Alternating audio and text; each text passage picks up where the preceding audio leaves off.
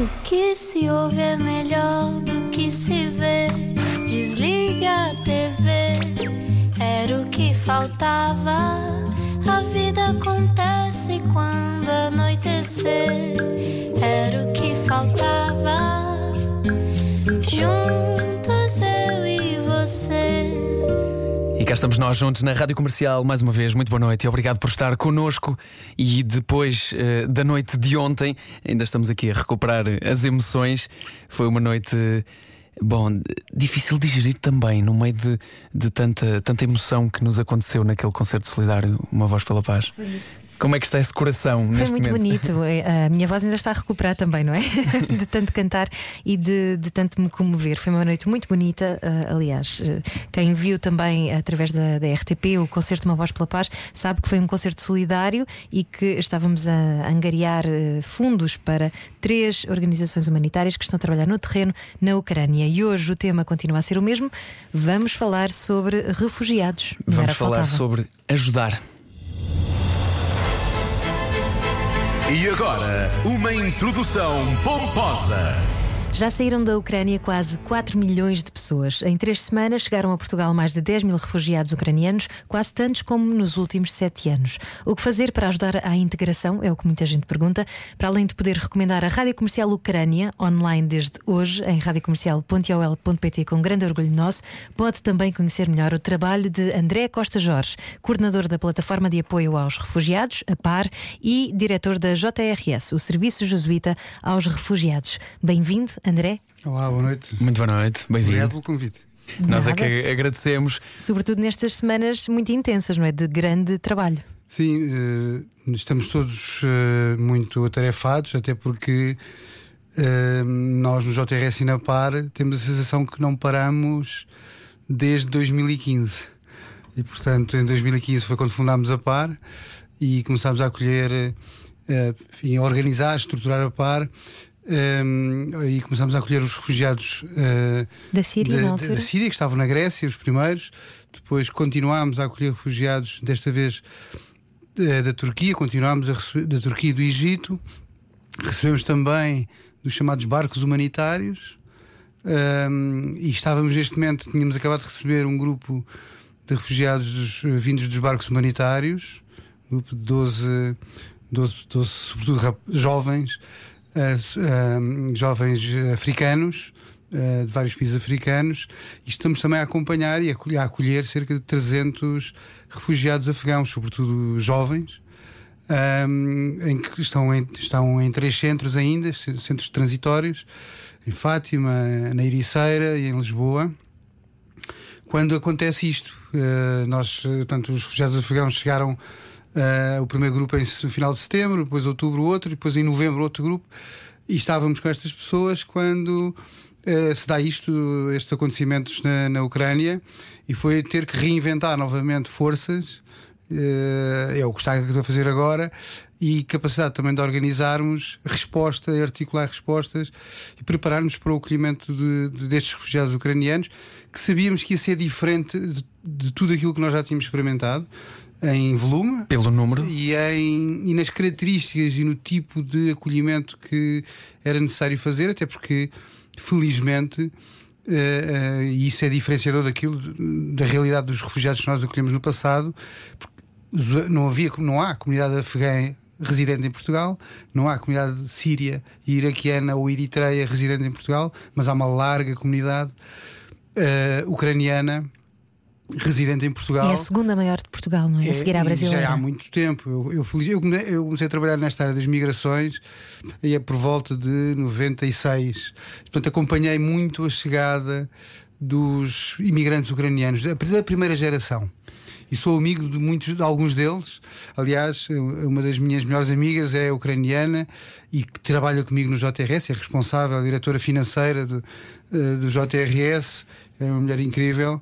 Ahm, E que tiveram uma integração, e ela chegou, complicada. chegou ah, um bocadinho como os imigrantes portugueses chegaram nos anos 70 à França, ela chegou assim a Portugal, ah, ela e o marido, ah, cheio de, de- de- com uma vontade de, de trabalhar para melhorar a sua vida, para voltar para a Ucrânia. Acabou por, já é portuguesa, nunca voltou, ou por outra, tem ido de férias, mas não pretende voltar para a Ucrânia. Um, e, e, portanto, os ucranianos em Portugal são uma comunidade já com algum alguma presença, espalhados pelo país. Podemos encontrar comunidades ucranianas do, do, do Algarve ao Minho né? e até no Alentejo, em Trás-os-Montes, há comunidades ucranianas espalhadas pelo país, o que, o que, do ponto de vista daquilo que é uma operação de acolhimento de ucranianos em Portugal, facilita imenso. Imenso. Eh, não digo que seja fácil, mas facilita.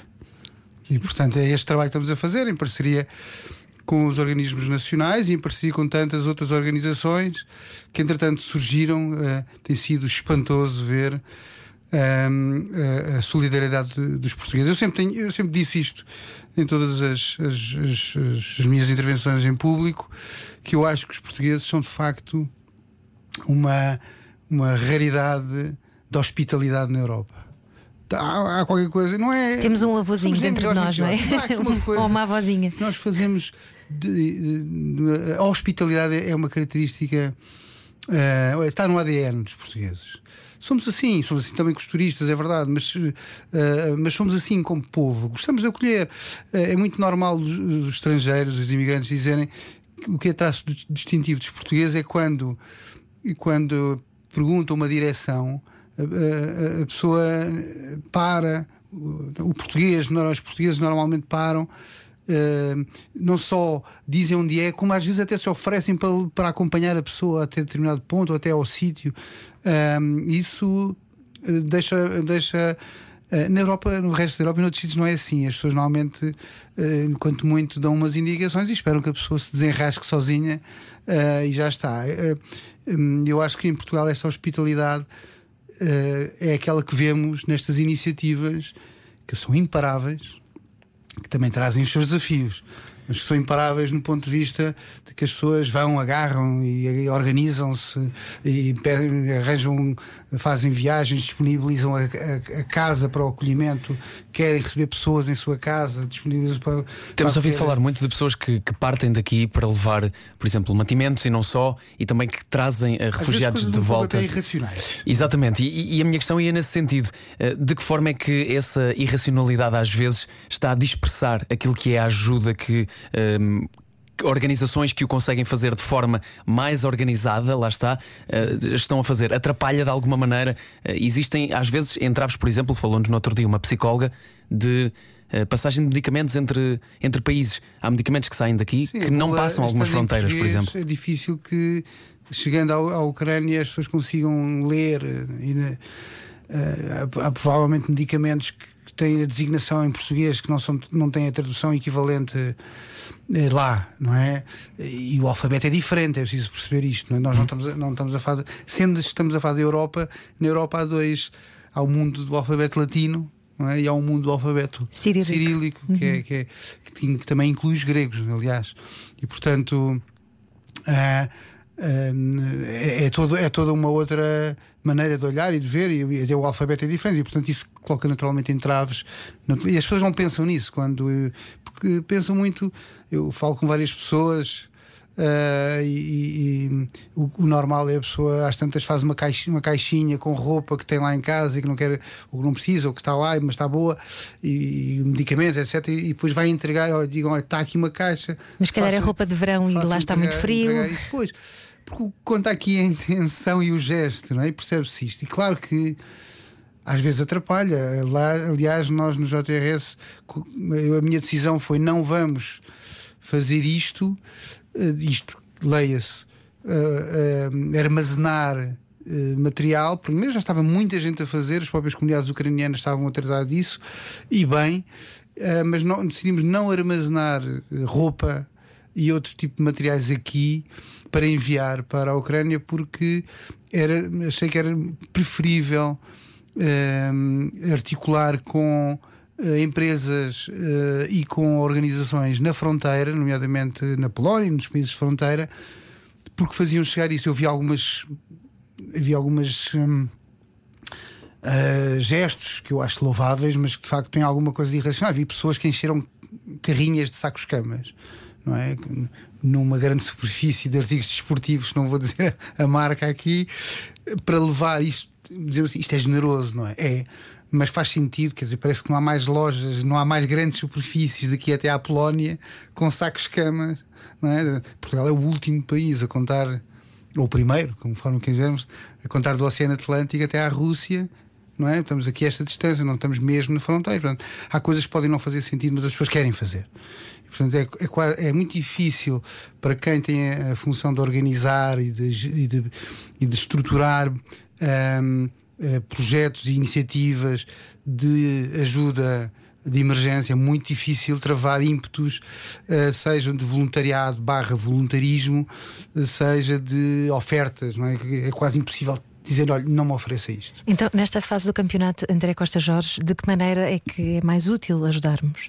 A maneira mais útil continua a ser a doação em dinheiro. Mas eu, quando digo isto, não, não digo apenas no sentido do JRS ou da plataforma para os refugiados, mas de todas as organizações que uh, as pessoas devem esforçar-se para perceber, conhecer melhor as organizações e não só nas situações de emergência. Eu acho que é importante todos nós, faz parte da cultura cívica, que as pessoas, que o cidadão comum se interesse pelas organizações não governamentais que existem na sua sociedade e as congêneres lá fora, para perceber também para conhecê-las, para perceber da honestidade e, da, e, do, e, do, e do, do trabalho que fazem.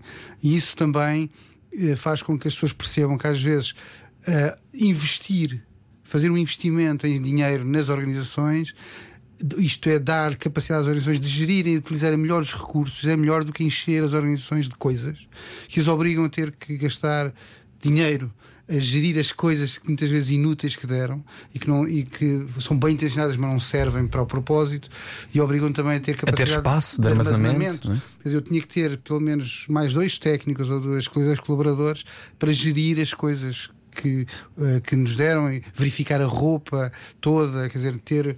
ter há quem faça isso, há organizações dedicadas só a gerir este tipo de bens. Uh, nós não, não é a nossa especialidade, a nossa especialidade é acompanhar pessoas, é, é ouvir as pessoas, é ajudar as pessoas a autonomizarem-se. Essa é a especialidade uh, que nós fazemos no JRS aqui em Portugal. Ou seja, não basta só trazer as pessoas para cá e uh, ensinar-lhes. Essa é a nossa preocupação. Integrá-las. É, é as pessoas que estão a chegar nestes movimentos todos de iniciativas de, de ir buscar pessoas à Polónia caso concreto, a Polónia, mas a outros países, a Polónia, a Roménia, a Eslováquia, a Hungria, estas iniciativas de ir buscar pessoas, a nossa preocupação é como é que se faz o acompanhamento destas pessoas no tempo. Porque nós sabemos da prática, dos anos todos que levamos de acolhimento de refugiados, que as, as pessoas nos primeiros meses estão em modo de sobrevivência, estão um bocadinho anestesiadas não, os, aquilo que lhes passa na cabeça, os seus sentimentos, muitas vezes estão, estão lá metidos dentro e não são revelados. Até porque a língua é uma barreira, enquanto as pessoas não. E, e, e sabemos que as pessoas de outros lugares não expressam sentimentos uh, tão imediatamente como nós, não é? Uh, ou como nós estamos habituados a fazer com, nas nossas relações sociais. Além de que estão tolhidos pelo medo, não é? Demoram tempo a expressar aquilo que vai lá dentro e até coisas graves, no sentido até da, da, da, ideação suicida, não é? E portanto, porque aquilo que passaram é, é profundamente traumático. Nós costumamos falar em reconciliação. Eh, o que é reconciliação? É, muito, é a pessoa fazer fazer a paz consigo própria, com a história que aconteceu, porque há pessoas que não aceitam o que aconteceu. Mas porquê que isto me aconteceu a mim? Mas que mal fiz eu a Deus, não é? ou ao universo, para, este, para, para o mundo me ter caído em cima e de um dia para o outro eu estou só com roupa do corpo, com crianças a cuidar. E, e nada faz sentido. Aliás, é? ainda hoje há muitos retornados que têm esse trauma, que ainda não conseguiram superar claro, aquilo que aconteceu há 40 e muitos anos. A perda traumática, a perda violenta, e eu sei também neste caso aqui dos ucranianos, e, e vimos isto com, com, com as crianças de, sírias e com as famílias sírias e de, ou, de, ou com os jovens da Eritreia submetidos a torturas inacreditáveis uh, passar, e, e, que não, e não revelam isto logo, não é? E é preciso estar na relação com estas pessoas para perceber o que vai lá dentro e para, também para perceber qual é a estratégia de reconciliação e superação, que às vezes dura uma vida e, e às vezes. Uh, é qualquer coisa, é uma cicatriz. A ferida já sarou, mas está lá uma cicatriz.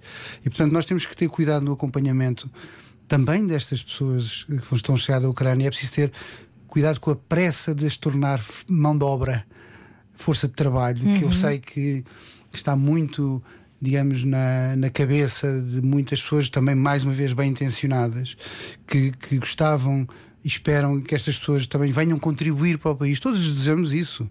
Agora é preciso dar tempo ao tempo. O perfil de- dos refugiados que nós estamos a acolher hoje da Ucrânia são sobretudo mulheres com crianças. Não é sensato esperar que estas mulheres com crianças larguem as crianças a algures e vão já correr trabalhar. E também é preciso perceber que, que perfil profissional têm, que experiência têm, como é que, que é que querem fazer? Será que querem, eh, será que querem todas ir já a correr trabalhar ou, ou se calhar querem ter um tempo também para para se Para se sentirem em casa novamente depois de terem sido expulsas do seu país com mesmo, bombas. Mesmo a oferta generosa que se faz de acolhermos alguém na, numa casa habitada, vamos dizer assim, isso também é um outro assunto, tem a ver com a capacidade de acolhimento. Nós acolhemos em 15 dias ou 3 semanas tanta gente quanto acolhemos nos últimos 7 anos. E portanto, isso é, isto é, ainda que não sejamos, não estamos, estamos muito longe dos números da Polónia, é verdade. Mas para aquilo que fazíamos, não é? É estratosférico aquilo que, que, que estamos a, a receber. É verdade, tem, tem esta história de temos cá a comunidade ucraniana, mas a comunidade ucraniana quem é? Pois, se calhar é aquela senhora que é a nossa empregada doméstica e que de repente tem mais de três ou quatro pessoas a cargo. Não é? Este é que é o imigrante que nós esperamos que acolha outros, outros eh, seus concidadãos familiares, mas desta vez, desta feita, refugiados, que é, um, que é um termo que não estávamos habituados a usar para europeus, não é? e concretamente para ucranianos, nós usávamos o termo imigrante e, e distinguíamos isto do refugiado. E de facto é de distinguir, porque o refugiado é aquela pessoa, como tantos agora estão a chegar, que larga tudo e foge para salvar a vida e não pode regressar. O, o sonho do imigrante é regressar um dia, foi assim com os portugueses, eh, e até ir lá trabalhar para fazer o investimento na terra natal. Sabemos que muitos imigrantes depois acabam por não regressar e depois as segundas gerações acabam por se fixar nos países para onde vão, mas hum, há um sonho de regresso e há essa possibilidade do regresso. Está aquele regresso vitorioso, não é? o vir com Mercedes visitar, é? já vi- vivemos todos isso, é? Ah, do imigrante que regressa com uma história de sucesso. O refugiado é diferente. A pessoa é, uma pessoa que é obrigada a fugir, não compreende, quer dizer, compreendendo historicamente, claro que compreende, mas não faz sentido tudo isto, não, é um, não escolheu e não pode regressar. Portanto, isto é profundamente diferente e profundamente traumático e é preciso ser respeitado. E, portanto, o apelo que eu faço a todas as pessoas que estão envolvidas, voluntários ah, e instituições que estão envolvidas no acolhimento de refugiados e que não têm esta experiência de acolhimento de refugiados é que não, não, não há pressa, não pode haver pressa porque é preciso respeitar o tempo das pessoas, é preciso respeitar que as pessoas possam ah, acalmar, respirar, socializar e, e depois também pensar naquilo que querem fazer, porque neste momento, no caso da Ucrânia, concretamente, e isso também é um fator diferenciador dos refugiados que nós temos vindo a receber. Ah, a noção que eu tenho do contacto que tenho tido com os refugiados ucranianos é que as pessoas querem regressar e esperam regressar em breve. Ou seja, está muito viva ainda ah, e, está, e há uma esperança. Aliás, eu acho que isso se vê na resistência do povo ucraniano a esta, a esta invasão. Tem criado essa história. Que é, é- é a terra deles. Eles não querem ceder e, portanto, não vão ceder. E, e- só estão a ceder à lei da bomba, é? como se percebe, Ahm, infelizmente. E, portanto, é legítimo que estas pessoas todas queiram, t- vivam na esperança da paz, uma paz rápida, que se atinja rapidamente essa paz e que haja o retorno logo possível. Não estou com isto a dizer que algumas dessas pessoas não venham a escolher ficar entre nós. Eu acredito que sim. Algumas destas pessoas até eh, farão reagrupamentos familiares, isto é, chamarão os seus maridos e pais que não puderam vir porque eh, há uma imposição de lei marcial na, na Ucrânia e, portanto, os homens em idade de combater, leia-se dos 18 aos 60, com algumas exceções eh, lá pelo meio, que permite que alguns destes homens possam sair do país, o, o resto não, não sai. E, portanto, é, é provável que possa acontecer que, dado o nível de destruição, enfim. Eh, o projeto migratório se torne possível, mas aí já estamos a falar de outra de outro contexto e de outro quadro. Neste momento, eu acho que as pessoas, parece-me que as pessoas eh, têm a expectativa de que a guerra termine o mais depressa possível e têm a expectativa do retorno. O que, o que, que é que, então, qual é o nosso papel? Podemos perguntar aqui. O nosso papel é simples. Acho que nós devemos estar aqui, sermos empáticos, solidários, e uh, manifestarmos aquilo que é o nosso ADN português, sermos hospitaleiros. E, portanto, uh, não esperarmos que as pessoas uh, se integrem assim imediatamente, etc. Temos, a hospitalidade e a empatia são, são o motor da integração. É aquilo que mais motiva alguém a aprender a língua de um país que não é o seu país. Qualquer um de nós está aqui, se de repente tivéssemos que ir fugidos para a Mongólia e tivéssemos que aprender mongol, não sei como é que, se, como é que faríamos isso. Talvez as nossas crianças pudessem fazer isso rapidamente numa escola, mas os adultos têm muita dificuldade em aprender uma língua uh, tão diferente da sua como é o do ucraniano para o português. Uh, e isso depende muito da escolarização que as pessoas tiveram, uh, de, fatores, de fatores também psicológicos, da disponibilidade que têm e de, e de estar naquele país ser o seu projeto de vida. Portanto, temos que esperar, temos que ter paciência todos e temos que fazer aquilo que sabemos fazer, saber acolher. Por ordem de prioridades, qual é que é a principal preocupação quando chega um refugiado a Portugal e qual é que é o trabalho da PAR, da Plataforma de Apoio aos Refugiados e também da JRS, o Serviço uh, Jesuíta aos Refugiados? A JRS é uma organização que tem como missão esta missão de acompanhar, de servir e de defender os refugiados.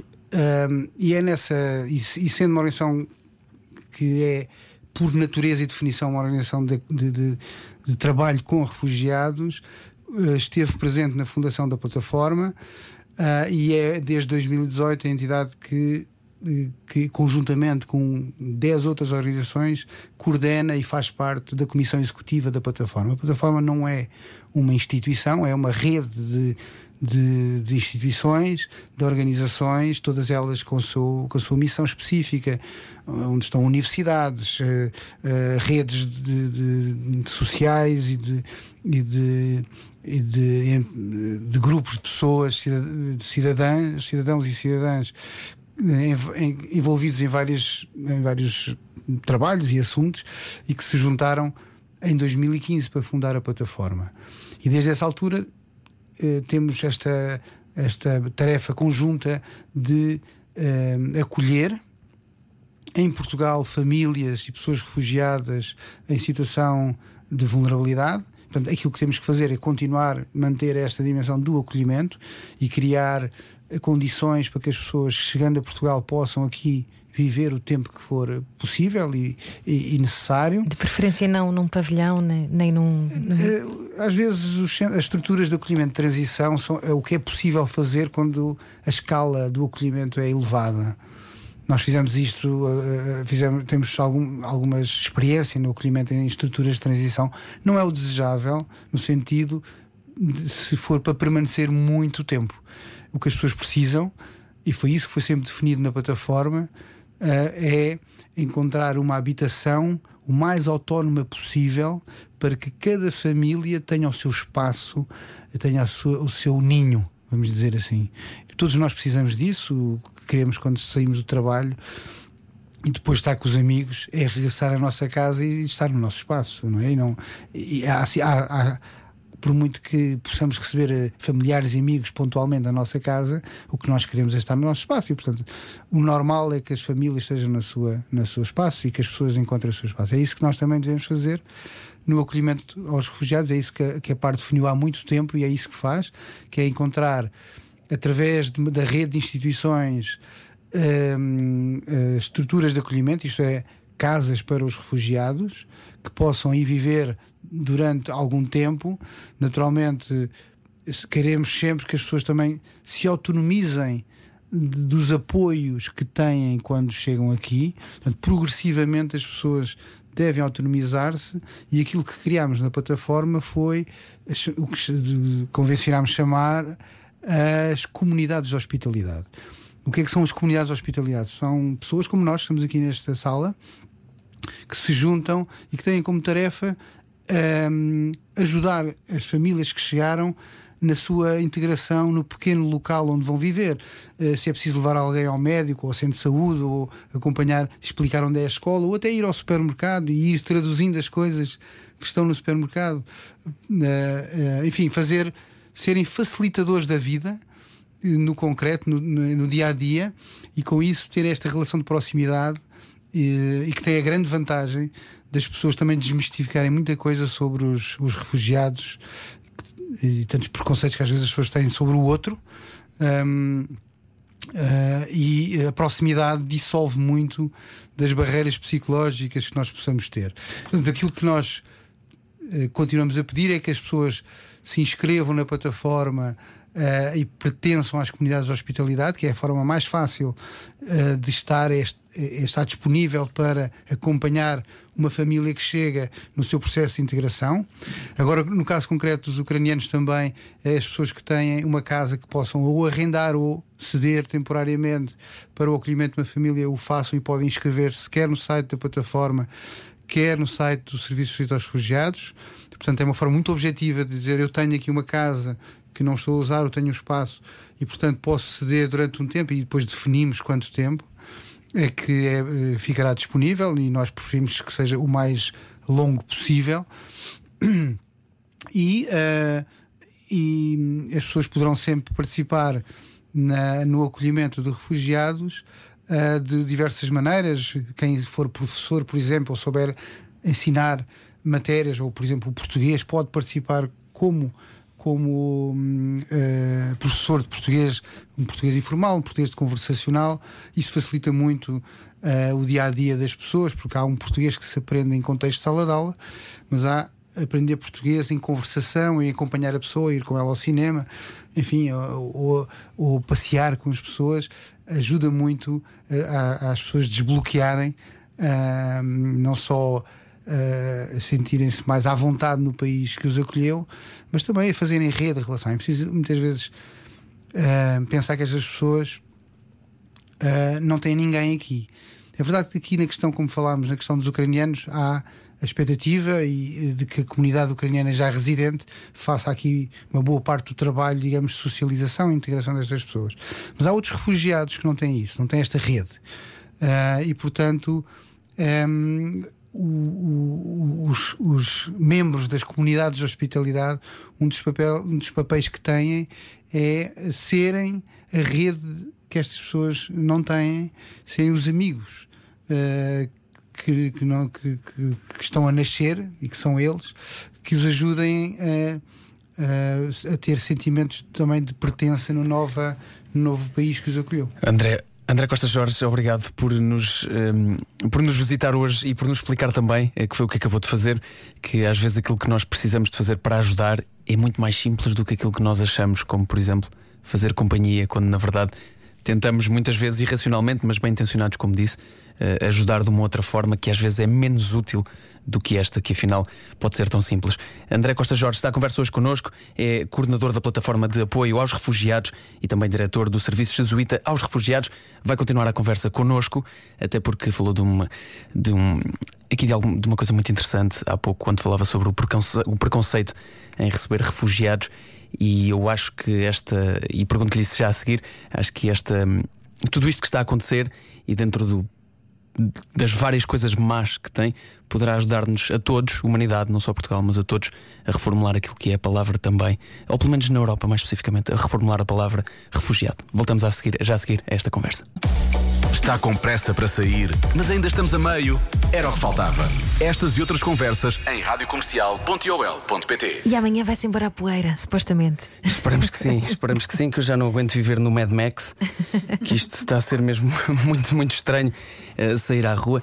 E, e, olha, não, não a propósito, não sei, não sei se cheguei a partilhar isto contigo ontem, mas aproveito para o fazer aqui em direto, porque este programa também tem sido precisamente um sítio onde nós uh, falamos sobre isto que nos assola. Mas saí à rua e quando vi a poeira pela primeira vez, o meu primeiro receio foi que tivesse alguma coisa relacionada com isto que está a acontecer, com esta guerra.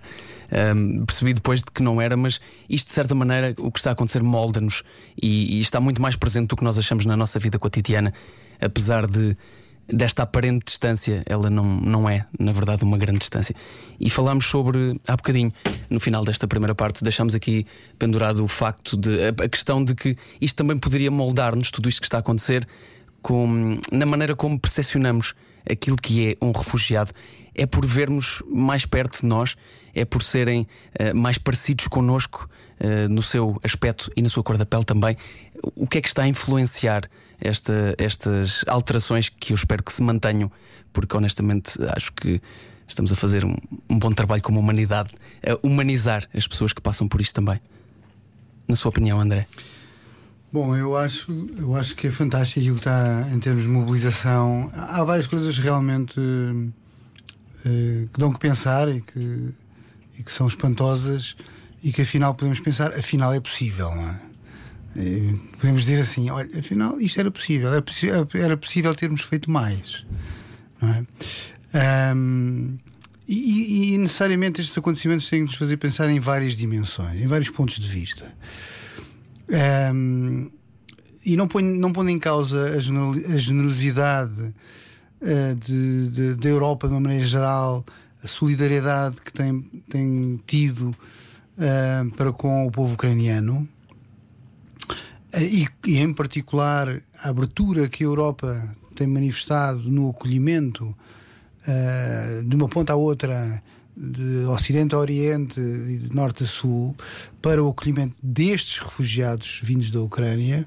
Claro que dá que pensar, e nós todos temos que pensar, que, que infelizmente pessoas vítimas de, da guerra, pessoas que, se, que têm que fugir porque senão uh, correm risco de vida, há em vários uh, pontos do mundo e alguns deles também chegam, tentam chegar à Europa e não conseguem.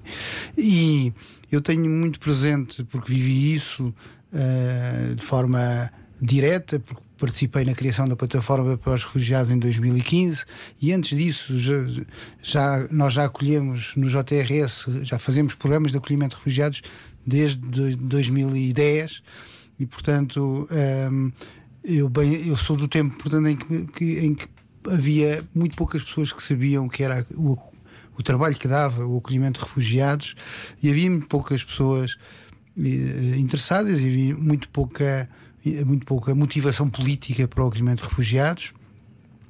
Em 2015, o que nós e o que o mundo assistiu foi uma, aquilo que se convencionou chamar crise dos refugiados, quando, na sequência da guerra devastadora, na guerra civil da Síria, milhões de pessoas saíram, tiveram que fugir, como agora estamos a ver, do seu país, foram para outros países, atravessaram, andaram a pé quilómetros, homens, mulheres, crianças, e depois ainda tiveram que uh, atravessar Uh, por barco, porque não havia outra hipótese, correndo sérios riscos de vida para chegar à Europa, para chegar a uma zona segura, onde podiam ter melhores condições de vida, onde podiam ter, uh, obter segurança e proteção que não tinham nem nos países de trânsito e muito menos no seu país de origem. E o que aconteceu para mim foi uh, muito triste, né? a, a sequência da chamada crise de refugiados, foi, o que nós vimos foi uma série de países que fazem fronteira com a Grécia a fecharem as suas fronteiras, foi o encurralar dos refugiados em campos de refugiados onde estão até hoje. Até hoje. É Muitos destes. De, nós temos. Portugal tem vindo a acolher um conjunto de, de, de jovens. Uh, alguns deles já, já, já são maiores, uh, não acompanhados, mas que chegaram à Grécia eram menores e, estiveram uma série de anos em campos de refugiados, sujeitos a todo tipo de violência uh, e de más condições, passaram frio, chuva, enfim, o que foi, até incêndios houve em campos de refugiados. Uh, e sem que a Europa uh, os ouvisse. e, e na União Europeia Uh, criou-se até uma tensão, uma cisão dentro da própria União Europeia quanto ao acolhimento destes, daqueles refugiados. E felizmente não estamos a ver. Alguém hoje imagina que uh, a Áustria, a Alemanha desata fechar as suas fronteiras e dizer não, não, os refugiados agora têm que ficar aí na Polónia em campos de refugiados, não podem sair daí. Não passa pela cabeça de ninguém. E eu creio que não passa pela cabeça de ninguém porque sentimos de facto uma identificação uh, europeia com aquelas pessoas, mas esse não pode ser o critério de salvar vidas. O critério de salvar vidas não pode ser a pessoa ter uma religião diferente da minha, uma língua diferente da minha, ou um tom de pele diferente do meu. O critério de salvar vidas tem que ser são vidas humanas e não há outro. E portanto, tudo aquilo que constitua obstáculos e violência sobre. Eu tenho imagens e, e, ainda gravadas de carga policial da, da polícia húngara sobre homens, mulheres e crianças que estavam em deslocação a, a seguir à fronteira com a Grécia. Uh, porque se entendia que estes refugiados tinham que ser controlados e travados porque eram perigosos. Mentira, não eram perigosos nada. Aliás, a Europa pôde receber aqui quase um milhão destes refugiados da, da Síria, sobretudo sírios, também iraquianos e, e, outros, mas a grande maioria sírios. Uh, e, e convencionámos chamar crise de refugiados porque estávamos a falar de um milhão de pessoas, era um número muito grande. Mas agora estamos a falar de 4 milhões de pessoas, eventualmente até mais. Portanto, aquilo que se calhar que houve em 2015 não foi uma crise de refugiados, houve talvez uma crise de xenofobia, para não dizer um certo racismo em relação aos, ao, àqueles refugiados. E continua a haver. Eu, eu costumo falar sempre, para mim há um homem que é uma referência na minha vida e tem sido uma referência, felizmente, na história do mundo hoje, que é o Papa Francisco, que desde a primeira hora tem falado sobre o cemitério que é o Mediterrâneo e a incapacidade que nós temos tido de acolher. Ora, se nós somos capazes desta generosidade para com aqueles ucranianos e bem que estão uh, na situação difícil em que estão, então creio que somos capazes de fazer muito mais também por outros que sofrem o mesmo, têm sangue como nós a correr nas suas veias, têm filhos, são, são filhos de alguém e têm filhos também, uh, e, e, são, e, e, são, e são pessoas uh, tão humanas como eu. E, portanto, é essa generosidade que eu espero que a Europa aprenda uh, com estes acontecimentos. A guerra voltou à Europa. Claro que houve momentos em que a guerra, depois do pós-guerra, também esteve na Europa. Eu estou aqui a lembrar-me da guerra do Kosovo e dos Balcãs.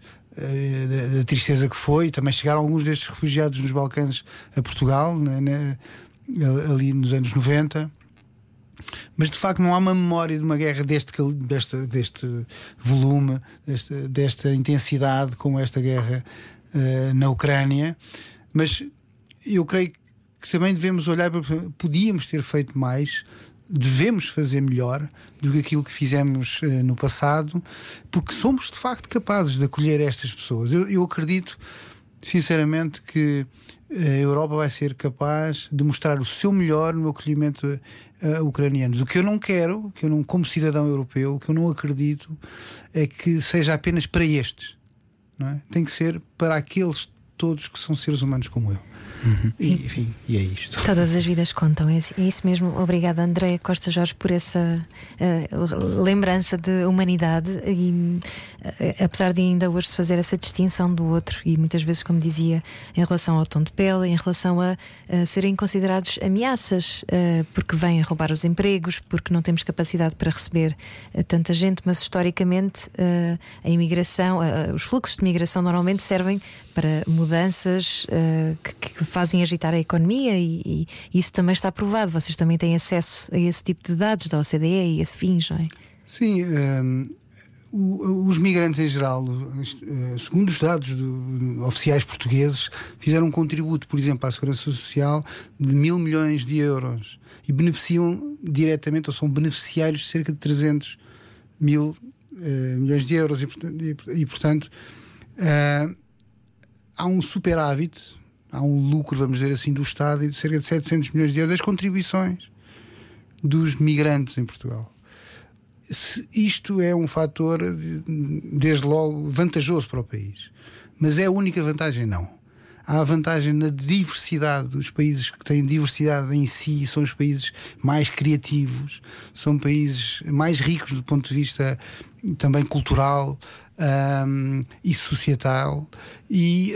Um, e também um, os migrantes contribuem, no caso português, eu acho que é importante todos pensarmos nisto. Portugal será provavelmente, dentro de poucos anos, um dos países mais envelhecidos da Europa e um dos países mais envelhecidos do mundo.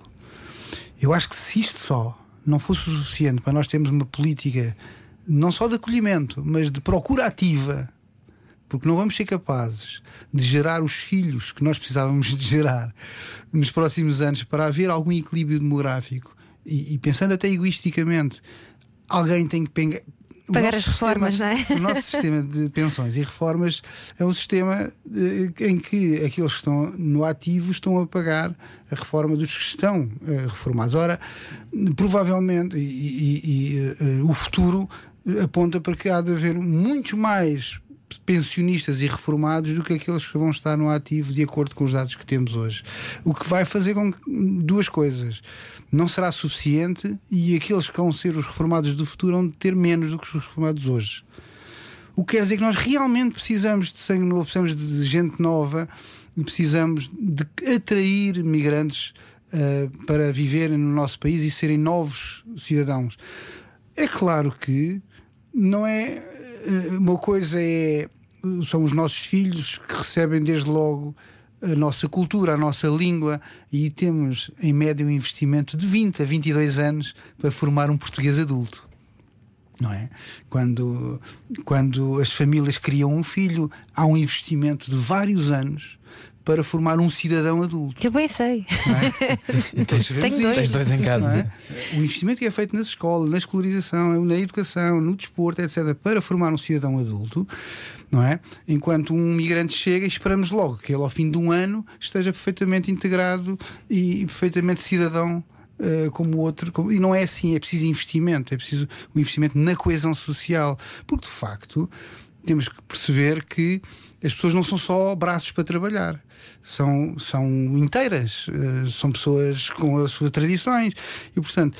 Criar o desafio do, do, da integração, da inserção das pessoas, é um desafio de todos, não é só daqueles que chegam. Portanto, a, inter, a dita interculturalidade diz respeito, em primeiro lugar, aos que acolhem.